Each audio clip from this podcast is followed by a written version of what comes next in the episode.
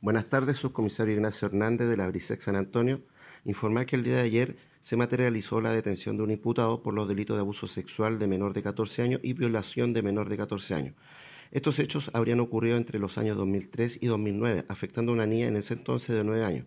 Mediante las indagatorias realizadas por detectives de esta brigada, permitieron obtener antecedentes contundentes que facilitó al Ministerio Público gestionar una orden de detención en contra del agresor. Por lo cual, el día de hoy, el detenido pasó a su respectivo control de detenciones en el Juzgado de Garantía de San Antonio.